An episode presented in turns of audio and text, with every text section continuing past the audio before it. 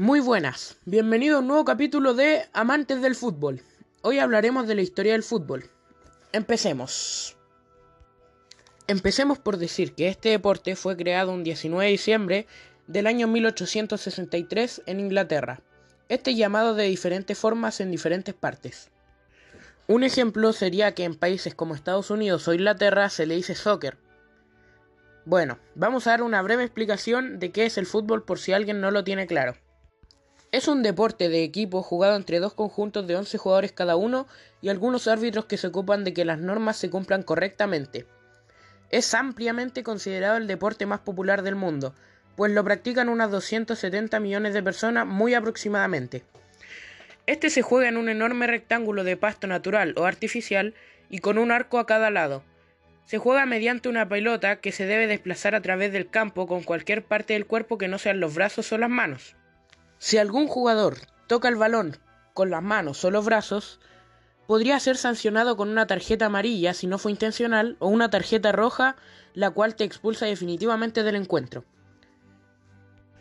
El objetivo es introducir la pelota dentro del arco contrario, acción que se denomina marcar un gol. El equipo que logre más goles al cabo del partido de una duración de 90 minutos es el que resulta ganador del encuentro. Al ser este el deporte más famoso del mundo, hay muchísimas competiciones alrededor. Las más famosas, bueno, el primero sería el Mundial, competición creada en 1930. Estos se realizan cada cuatro años y es el trofeo que los jugadores más ansían. El ganador de esta competición, valga la redundancia, te convierte en el campeón mundial del fútbol, haciendo feliz a millones de personas amantes de este gran deporte. La selección que más mundiales ha ganado a lo largo de su historia es Brasil que ya consta con 5 de estos premios, y el actual ganador es Francia. Otro ejemplo de gran competición podría ser la Champions League, la cual es realizada a base de clubes de Europa, 32 clubes en total. Más específicamente los cuatro primeros de las ligas más famosas. Bueno, ahora vamos con unos cortes comerciales.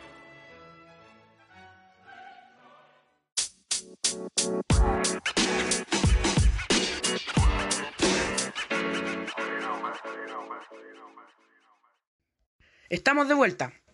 Como decía, estas serían la Liga Santander, Liga de España, la Premier League, Liga de Inglaterra, la Bundesliga, Liga de Alemania, la Ligue 1, Liga de Francia y finalmente la Serie A, Liga de Italia.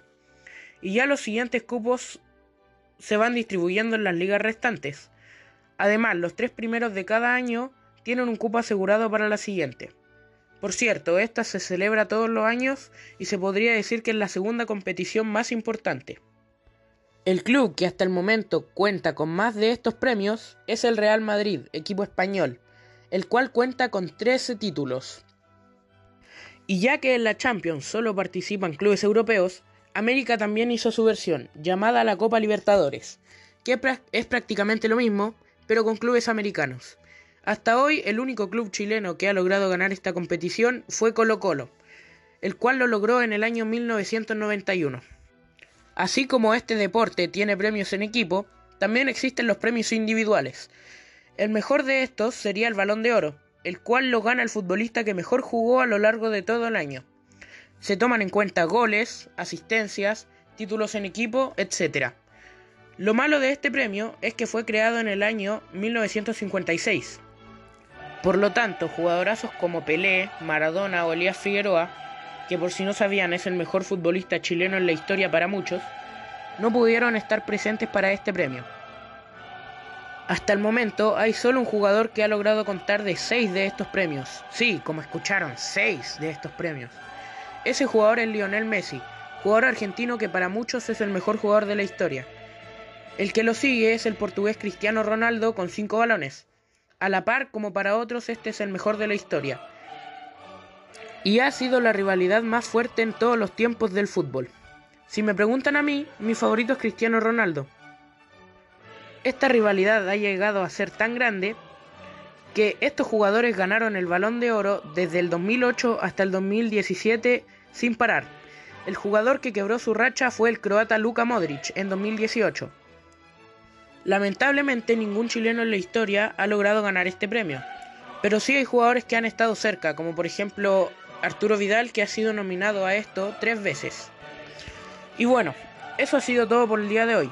En conclusión, te recomiendo ver el fútbol, ya que créeme, lo vas a terminar viviendo con tu alma y en serio te genera mucho sentimiento. Pero bueno, nos vemos en una próxima oportunidad. Hasta luego, locos por el fútbol. Y recuerden este gran refrán. Los ingleses lo crearon, los brasileños lo saben jugar, los argentinos lo viven, los alemanes lo ganan y los chilenos lo cantan.